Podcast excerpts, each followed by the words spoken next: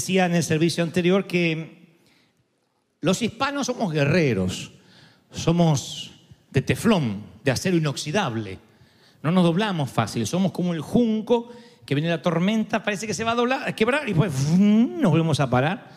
Esa resistencia a veces puede ser superficial, pero por dentro, así como una humedad, una humedad corroe una casa, puede que tengamos muchos miedos, muchos temores que están por debajo de la superficie de lo que por fuera lucimos bien. Y cuando vamos a las escrituras, veo que el estado preferido de Dios para la humanidad es que vivamos libres de miedo y que tengamos paz, o en su defecto, como la palabra hebrea lo describe, shalom, paz. Shalom se llama este mensaje. Desde Génesis hasta Apocalipsis, la escritura está llena de referencias que el deseo de Dios es que viva libre de miedo y lleno de paz. En el libro de Números, Dios le dice a Moisés que le dé la siguiente bendición a los israelitas. Les dice, el Señor te bendiga y te guarde.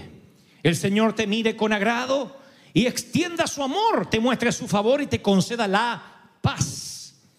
Y esa paz fue el último regalo que el Señor le da a sus eh, discípulos. Antes que él ascienda a los cielos, le dice a la muchachada, la paz os dejo, mi paz os doy. En este mundo vas a tener aflicción, pero tranquilo, it easy, que yo he vencido al mundo. Y Pablo, él le dice, como Juan, se refieren a Shalom en las cartas a la iglesia primitiva. Dice, no se inquieten por nada, en toda ocasión oren, rueguen, presenten sus peticiones a Dios y la paz de Dios, que sobrepasa todo entendimiento, cuide tus corazones y tus pensamientos en Cristo Jesús. Entonces hay numerosos episodios que hablan de, este estado preferido, Shalom. Él quiere que estés en paz, que tengas paz. Paz, como dice la canción, en medio de la tormenta. Llega la carta de que te tienes que ir, la carta de despido y tú sigues manteniendo la paz. ¿Se puede? Tú dices, sí, pero me cuesta, Dante. Bueno, de eso voy a hablar. A mí también me ha costado y mucho.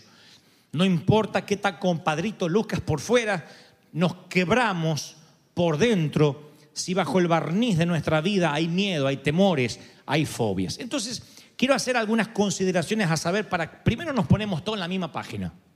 Y después le voy a dar la terapia que Dios me dijo que te diga para que nunca más se te vaya la paz. Que Shalom nunca más se vaya de tu hogar, de tus cosas, de tus negocios. Pero vamos a ponernos en la misma página. ¿Cuáles son los destructores de la paz?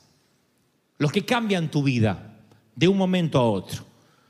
Son circunstancias que sacuden nuestra tranquilidad interior. Una de, esos, una de esas eh, o de esos destructores de paz son las malas noticias.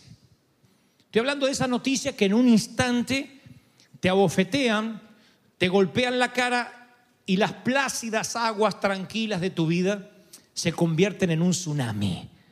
Quisieras volver el reloj hacia atrás, deshacer esa mala noticia, pero no puedes. La cosa es que Shalom se ha marchado de tu vida. Malas noticias. Yo he estado en esa estación de la vida muchas veces. Dices, ya termina la semana, hoy es viernes, y 4.45 de la tarde te llega una mala noticia. Junte sus cosas, usted está sin empleo. El abogado te dijo que no hay solución, el contador dijo que estás en problemas con el IRS, haces cuentas y las matemáticas dicen que no vas a poder salir de la deuda. ¿Qué otra cosa destruye la paz? El fracaso moral, el fallarle al Señor. Ahí viene una ola de miedo, de resentimiento, de vergüenza. Yo creo que nada arrasa con la paz de manera tan drástica y radical como el fracaso moral. Cuando estás atado a un pecado, generalmente nadie lo sabe, entonces estás furioso contigo mismo porque la idea de la paz se aleja y por tu mente revolotean palabras como juicio, vergüenza, esconderse, secreto, miedo. Temes que alguien descubra lo que estás viviendo y entonces cuando tienes una doble cara, eso demanda doble energía. Acordarte cuál fue la mentira que dijiste, mantenerla. No permitir que nadie hurgue en tus cosas personales. Es horrible vivir sin paz. ¿Qué otra cosa destruye la paz? Bueno, una enfermedad. Tal vez ahora mismo estés luchando con dificultades físicas o tienes un informe, un diagnóstico negativo en el cajón de la mesa de luz.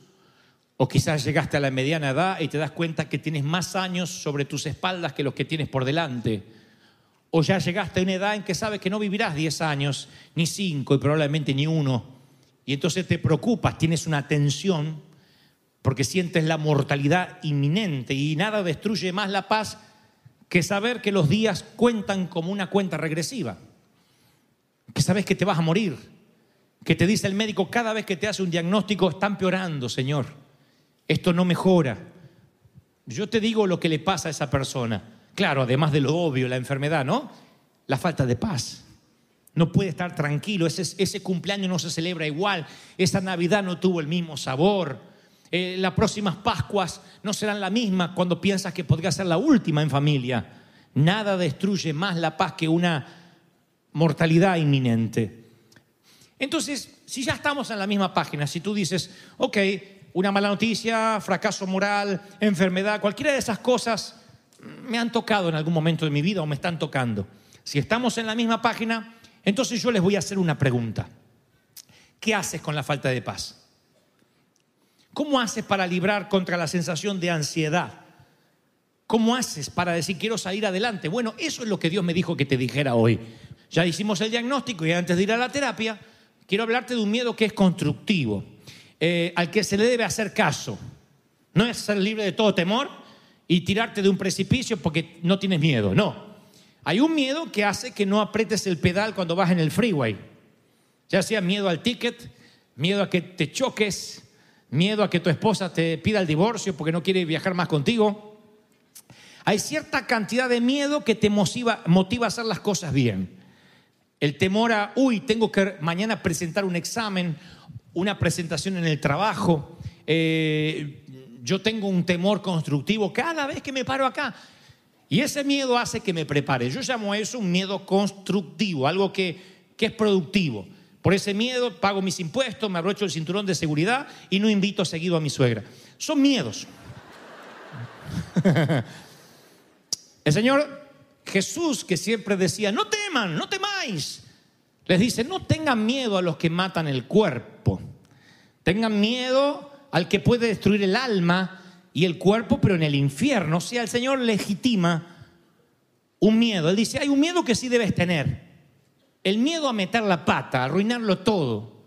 El miedo a las consecuencias de un pecado. El miedo a darle un acceso legal al enemigo y ese acceso legal termine con tus huesos en el infierno. Entonces cuídate y que ese temor te mantenga en santidad. Pero no nos vayamos de tema, vamos al miedo que nos compete, que es el miedo destructivo. Aquel que destruye la paz, por malas noticias, por enfermedad, por fracaso moral. El miedo es una minusvalía espiritual. No puedes hacer nada porque quieres viajar y tienes miedo. Quieres comprar y tienes miedo. Quieres vender y tienes miedo. Quieres casarte y tienes miedo. Quieres tener hijos y tienes miedo. Quieres acceder al llamado de Dios y tienes temor, miedo. Imagínense que en la historia gente como Martin Luther King, como Nelson Mandela, como el apóstol Pablo, como la Madre Teresa hubiesen dicho no por miedo a sus misiones. Pablo decide no hacer los viajes misioneros porque tiene miedo a que lo encierren, lo golpeen y lo azoten, cosa que le va a pasar. Imagínate que tú no aceptas la responsabilidad, el llamado que Dios tiene para ti, porque tienes miedo. Miedo al que dirán, miedo a la crítica, miedo a la exposición pública, miedo a fracasar. No se puede cruzar un hilo en lo alto, una cuerda en lo alto, con temor a que nos vas a llegar, porque seguramente te vas a caer.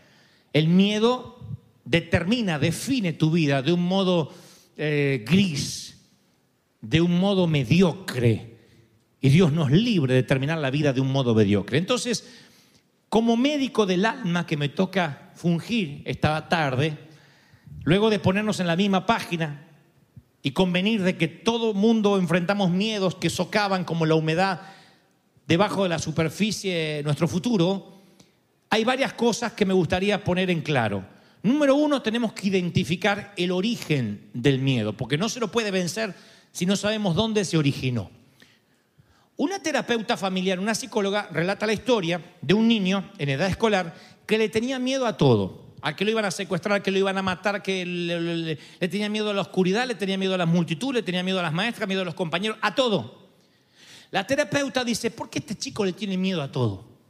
Y descubre que el problema es la mamá, que la mamá era una sobreprotectora, que como este chiquito era hijo único, que lo tuvo ya en una edad adulta, le decía, no salgas a la calle, que te secuestran, acá hay mucho robo de niños, en Estados Unidos vas, vas por Ross, miras así y ya no tenés más al niño, te dejaron la mano nomás, se llevaron el resto del chico.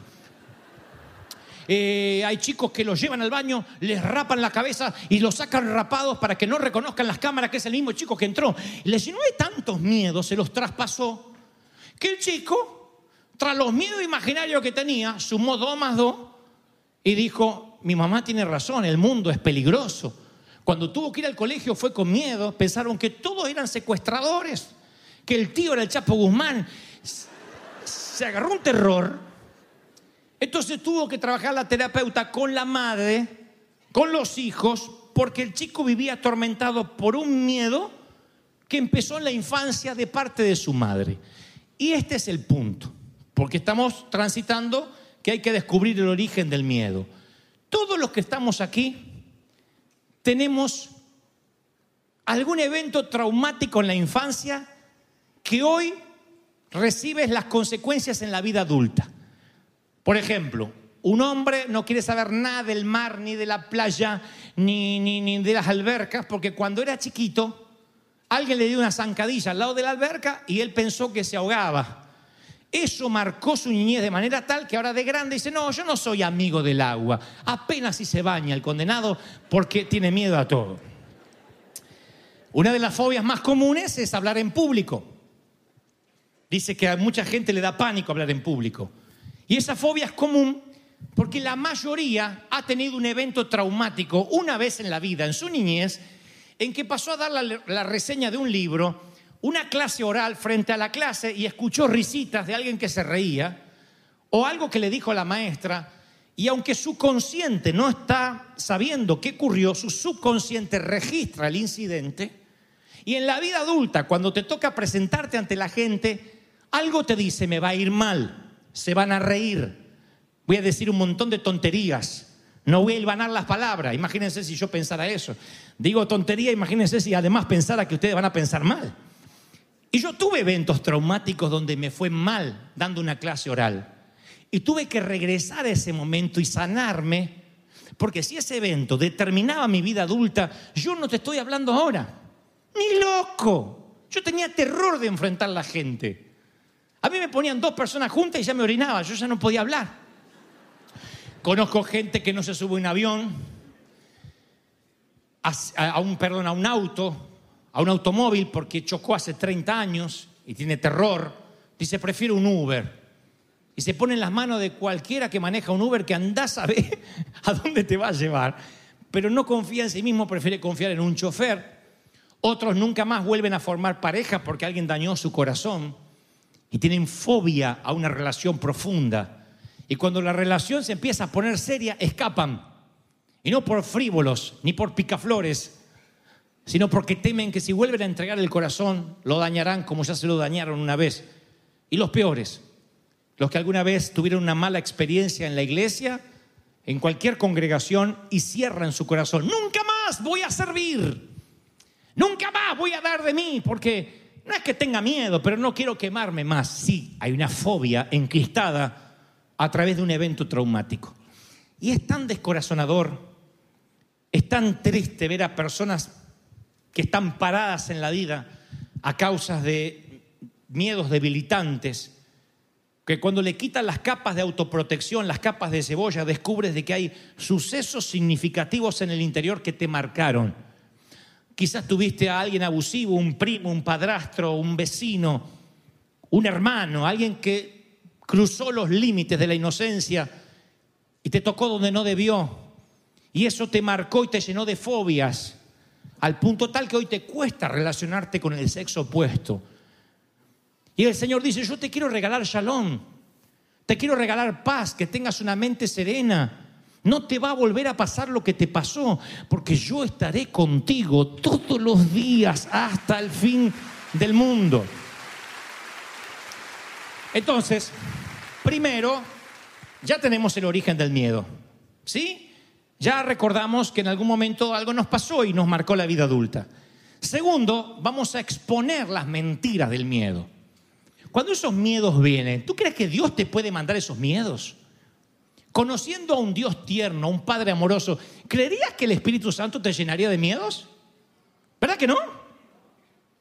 Entonces, ¿quién te dice los miedos? ¿De dónde vienen los miedos? De Satanás. Y Satanás es el padre de la mentira, por lo tanto el miedo es falso. Pero ¿cómo empieza el miedo? Ya vimos el origen, ahora vamos a exponer cómo empieza el miedo, la mentira del miedo.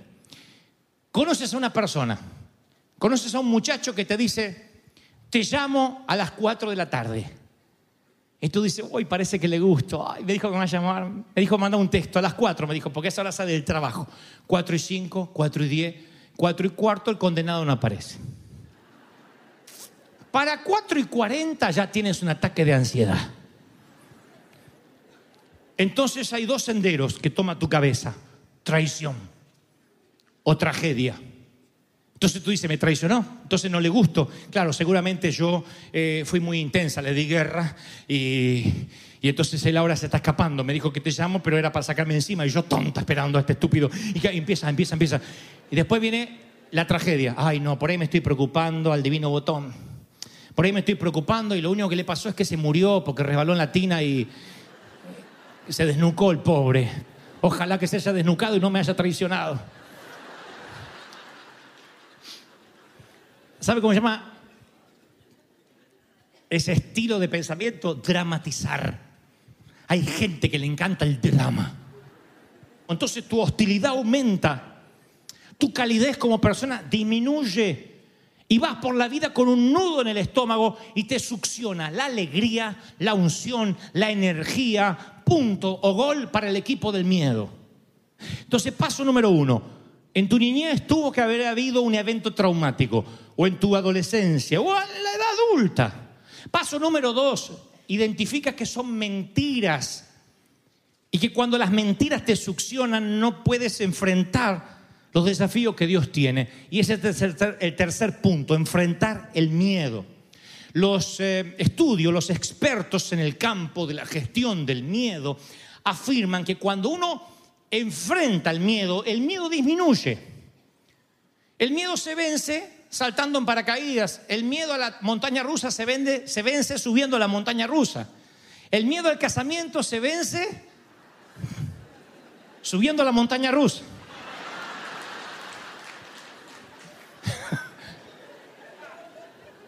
El miedo a tener hijos se vence teniendo hijos. No hay otra manera de vencer el miedo. El miedo te roba la energía y te dice, no lo hagas, te va a ir mal. Una nota a los padres. No traspases tus propios miedos a los hijos. Hay familias que repiten un patrón y no saben por qué lo están haciendo. Le tienen miedo a lo mismo siempre.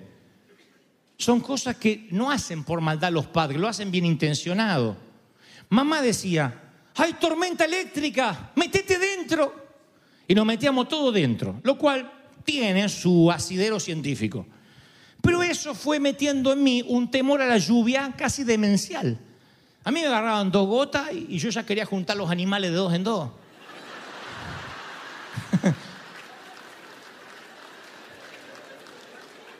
Entonces tú tienes que ver de no reafirmar los miedos del chico, como a veces hacemos, Te prendo la luz si tenés miedo. Pero hay alguien en el closet, hay alguien en el closet, te pongo una luz en el closet. El día que no haya luz en el closet, ella siempre va a tener terror aunque tenga 20 años. Tú dices, no puede ser. Sí, hay miedos subconscientes que se instalan porque los padres, en lugar de ayudarlos a enfrentar el miedo, los ayudamos a escapar para sacarnos el problema de encima. Y tu deber, mi deber como padre, es que el miedo no pase a la próxima generación, no confirmar ese miedo. Porque sin quererlo el padre afirma el miedo del niño en vez de aplacarlo. Tenemos que decirle, no, no hay monstruos aquí. Y alguien esta tarde va a tener que transitar ese pasillo de la noche más oscura de su infancia. El momento más crítico de tu adolescencia. Y vas a ver que ni es tan largo, ni tan oscuro, ni tan espectral cuando Cristo camina al lado tuyo. Cuando Él te dice, no hay temor, no tengas temor.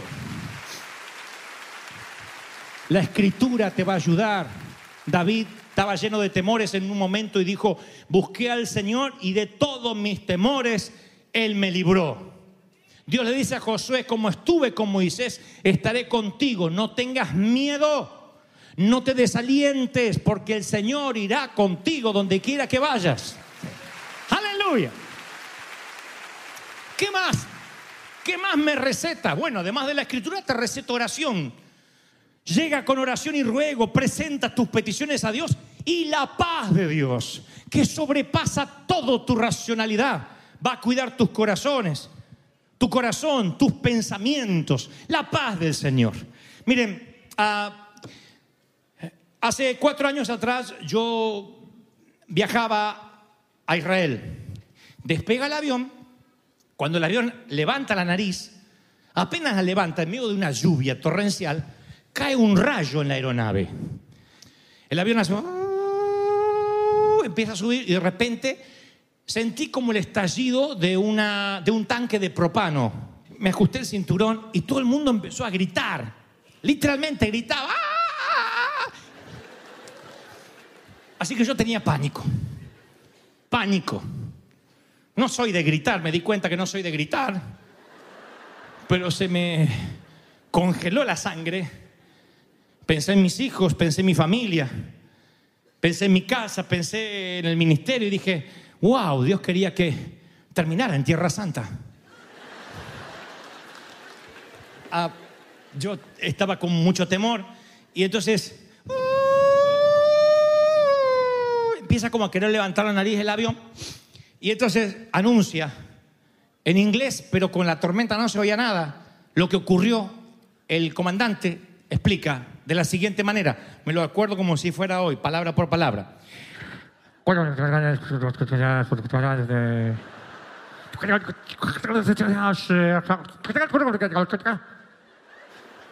Y entonces veo que no se calman los judíos que están orando. Digo, entonces no fue bueno lo que dijo. Y ahí me olvido de la compostura, del prejuicio de no hablar inglés. Y el que hace unos minutos pidió, Where are tonics, no ice? Digo, ¿alguien habla español?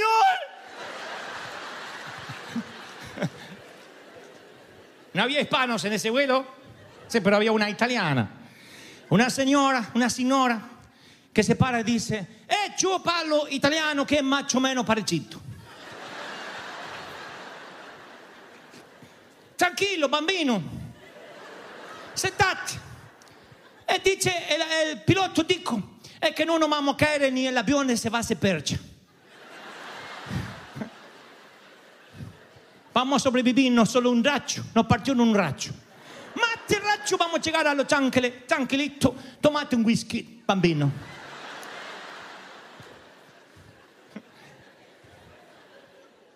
Así que el bambino se sentó. Y esta noche no dormí, ni dormí al día siguiente, ni todas las horas que restaron de vuelo.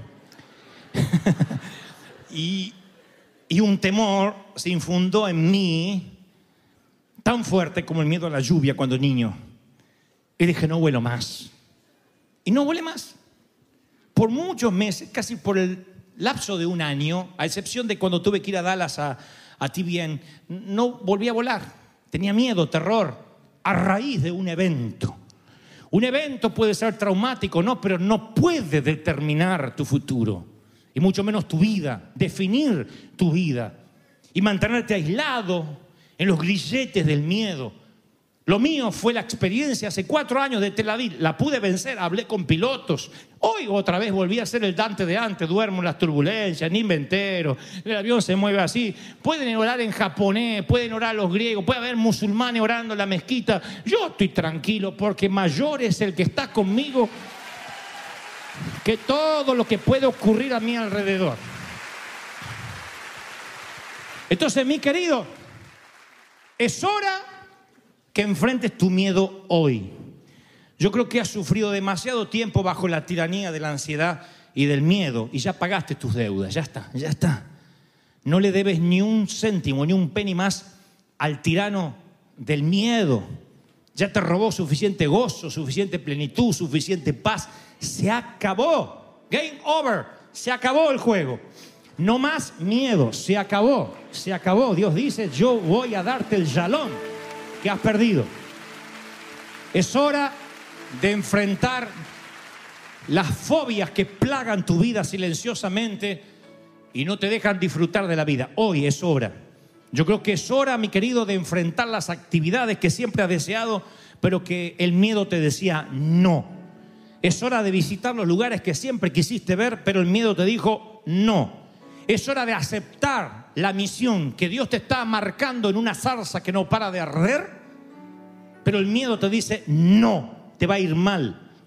Es hora de lanzarse a nuevos desafíos, a nuevos sueños, a nuevas visiones, pero el miedo te ha dicho no, tienes que tener paz. La vida se va a poner difícil. La vida no será un paseo por el parque. Eventualmente habrá momentos más duros de los que has vivido. Habrá tormentas. Tendrás que atravesar algunos valles de lágrimas. Este año, el que viene, y si Cristo no viene antes, quizás en la próxima década, habrá temporadas que no la vas a pasar del todo bien. No habrá razones para celebrar. Pero aún así yo pido que tengas razones para conservar la paz. Shalom. No entiendo esto, pero Dios está en el control. Alguien en la sala de cuidados intensivos necesita poner un poco de criterio, sentido común y paz. Tranquilos. Se va a morir.